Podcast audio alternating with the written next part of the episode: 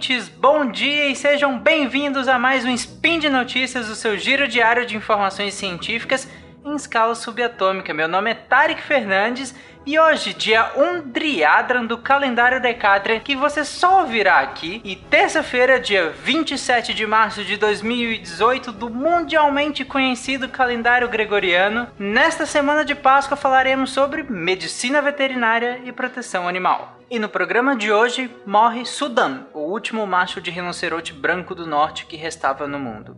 Pesca sustentável, novo acordo fortalece o manejo do pirarucu no rio Envira, no Acre. Speed Notícias.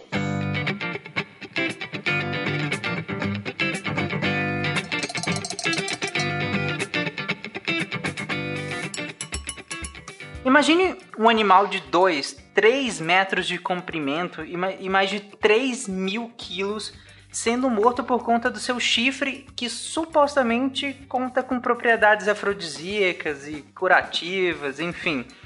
Foi basicamente isso que aconteceu com o rinoceronte branco por, por muito tempo, até que a sua população se reduziu a insustentáveis três indivíduos, no caso da subespécie do norte. E semana passada, o último rinoceronte branco do norte macho morreu. Ou seja, no mundo, no mundo inteiro, agora só resta dois espécimes de rinoceronte, que é a Najin, que é a filha do Sudã, e a Fatu, que é a sua neta, né? do, desse que, que, que morreu é semana passada. E o pior é que elas são duas fêmeas.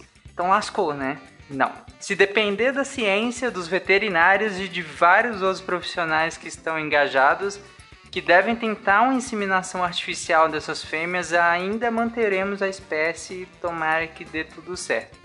Esse rinoceronte que morreu, ele chamava Sudan. Ele tinha 45 anos e morava no Quênia. Ele estava com infecção na pata traseira Além de. Ele já era bem velho, tinha 45 anos. Isso equivale em idade humana, mais ou menos. Essas, esses cálculos sempre são. Eu acho eles meio bizarros, mas. Mais ou menos mais de 90 anos, com certeza. Então ele já era bem velho para a espécie dele. É, o estado de saúde dele piorou recentemente, ele já, ele já nem conseguia mais levantar, ele estava com várias dores. Então os médicos veterinários do recinto natural, né, onde ele mora, decidiram fazer a eutanásia dele para aliviar o sofrimento dele. Né? Ele morou por algum tempo na República Tcheca e voltou recentemente ao continente africano. É, ele ficou famoso, inclusive, porque fizeram um perfil no Tinder né, dele como parte de uma campanha para arrecadar fundo justamente para a técnica de fertilização, porque devido à idade ele já não conseguia fazer né, a monta, né, fazer a, a reprodução é, da maneira tradicional. Então eu vou ler aqui o, o, perfil no Tinder dele que eu achei bem legal. Abre aspas. Sou o único, sou o último rinoceronte branco macho do planeta Terra. Não quero parecer aproveitador, mas o destino da minha espécie literalmente depende de mim. Então eu ajo sob pressão. Meço 1,82m e peço 2.267 quilos, caso isso interesse. Adorei essa. Então a esperança agora é justamente nessas duas fêmeas, né? Que elas possam ser inseminadas com o sêmen que guardaram dele. E eles também têm tentado considerar, é, talvez inseminar essas fêmeas também com rinocerontes brancos do sul, que é uma outra subespécie do rinoceronte branco. Mas a prioridade, obviamente, é o Sudã, né? Até porque é da mesma subespécie das duas fêmeas. Então vamos torcer para que os futuros filhotinhos de rinoceronte branquinhos nasçam saudáveis e mantenham a espécie e não sejam totalmente extintos. Uma curiosidade rápida é uma outra espécie que também está bem ruim em questão de número de indivíduos é o rinoceronte de Java. Segundo a União Internacional para a Conservação da Natureza, só existem 50 rinocerontes de Java, que é o Rhinoceros sondaicus, e eles vivem na Indonésia e também são vítimas da caça ilegal por conta do comércio de chifres. Então, de novo, seres humanos caçando esse monumento da natureza simplesmente para tirar o seu chifre por uma suposta propriedade medicinal, enfim. Por um lado é triste isso, mas por outro é bem bonito e bem feliz que a gente esteja aliando ciência e consciência ambiental para tentar manter essas espécies é, em relação aos médicos veterinários, aos outros profissionais que se engajam com a causa. Notícia do dia 9 de março. O Instituto de Meio Ambiente do Acre aprovou nas últimas semanas um acordo de pesca para o Lago Horácio, na bacia do rio Envira, no município de Feijó. Esse acordo é interessante porque delimita práticas responsáveis para a pesca nesse lago, permitindo que os pescadores da região eles continuem explorando os recursos pesqueiros e, em contrapartida, esses mesmos pescadores eles têm que garantir o manejo sustentável do pirarucu, que é uma das espécies mais ameaçadas da Amazônia. E aqui eu abro um parênteses, eu não sei se todo mundo que está me ouvindo conhece o pirarucu. Eu, talvez por ter crescido no Pará, eu conheci desde sempre, né, esse peixe. E eu sempre achei que era tipo um peixe, um peixe local qualquer, que todo mundo conhecesse e tal. E aí um dia eu tava assistindo, já aqui em Goiânia, já é, grande, eu estava assistindo o Animal Planet e aparece o Pirarucu naquele programa Monstros do Rio. Eu fiquei, como assim as pessoas conhecem o Pirarucu? Aí eu saí perguntando para alguns amigos próximos né, na faculdade se eles conheciam, daqui de Goiânia, se eles conheciam o Pirarucu. E aí, alguns, a maioria falava que sim, já tinham ouvido falar e tal.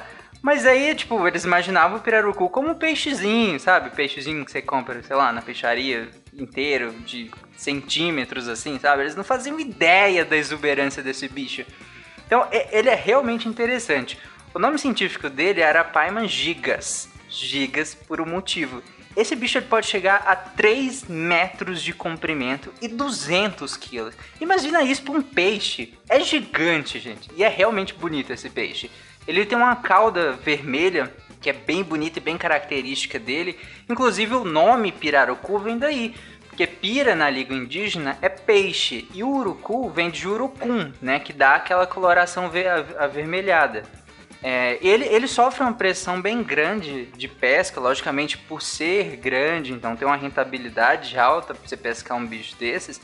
Além de ser bem gostosa a carne, tem poucos espinhos, muito pouco espinho e é bem gostosa a carne. Então várias comunidades do norte, é, do norte do país, né, vários estados do norte do país vivem da pesca desse peixe, de outros peixes adjacentes também. É, então por isso mesmo que eles têm esse acordo, que é por isso é que esse acordo é tão importante, tanto no Acre como em outros estados. No Acre mesmo já é o sétimo acordo que eles oficializam na bacia do Rio Envira para justamente garantir a conservação do ecossistema aquático da região. As regras desse acordo elas foram definidas junto com a comunidade, então não foi uma coisa vertical de cima para baixo em que o Estado muitas vezes um, um, um parlamentar qualquer que não faz ideia da realidade da região jogou lá. Não, é uma regra realmente debatida com as famílias da comunidade para que é, seja realmente aplicada e beneficie todo mundo. Então, ela, por exemplo, ela proíbe o uso de algumas técnicas predatórias de pesca, que na, eh, na ânsia de pescar um peixe, muitas vezes você acaba pescando vários outros que não tem, às vezes, o mesmo valor comercial, às vezes você causa um impacto numa certa população de peixe, um impacto adjacente que eu falo, que você não queria causar. Então, ela, algumas dessas técnicas são proibidas. Além do, do, tamanho, né? Então tem um limite de tamanho de peixe que você pode, um limite inferior no caso, porque você não, você não predar é, essas espécies ainda no, no desenvolvimento delas, né? Ainda filhotes. Além de algumas épocas do ano também em que a pesca é suspensa justamente porque é o período de reprodução desses peixes. Então eles precisam dessa época pra, de paz, por assim dizer, para se reproduzir, para que eles mantenham a comunidade. Então isso tudo é para garantir que a comunidade tenha a subsistência dela, caçando, comercializando e consumindo esse peixe. O ecossistema se mantenha preservado, porque Imagina, um peixe desse tamanho, pesando 200 quilos, ele tem uma influência no ecossistema que é gigantesca, tanto quanto ele. Ele preda vários animais, ele, ele enfim, ele tem um impacto que se você leva esse peixe à extinção, você abala todo o ecossistema da região.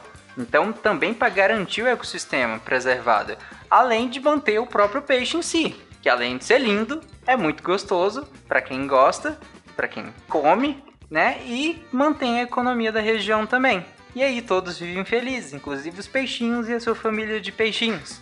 E por hoje é só, eu lembro que todos os links comentados estão no post, inclusive do episódio sobre o Pirarucu da série Monstros do Rio também tá lá. de todas as organizações internacionais de proteção animal que eu citei, de todos os lugares que eu tirei, os artigos também, então tudo no post, então vai lá, abre, expande o conhecimento. Deixe seu comentário quando estiver lá também. Elogio, crítica, xingamento, o que você quiser lá na seção de comentários é sua.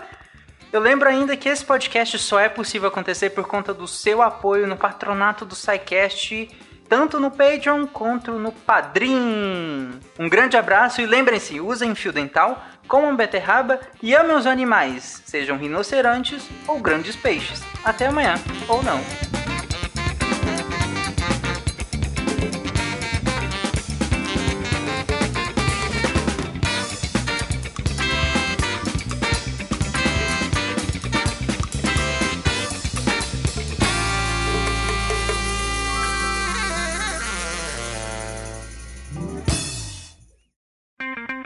Edição por Felipe Reis.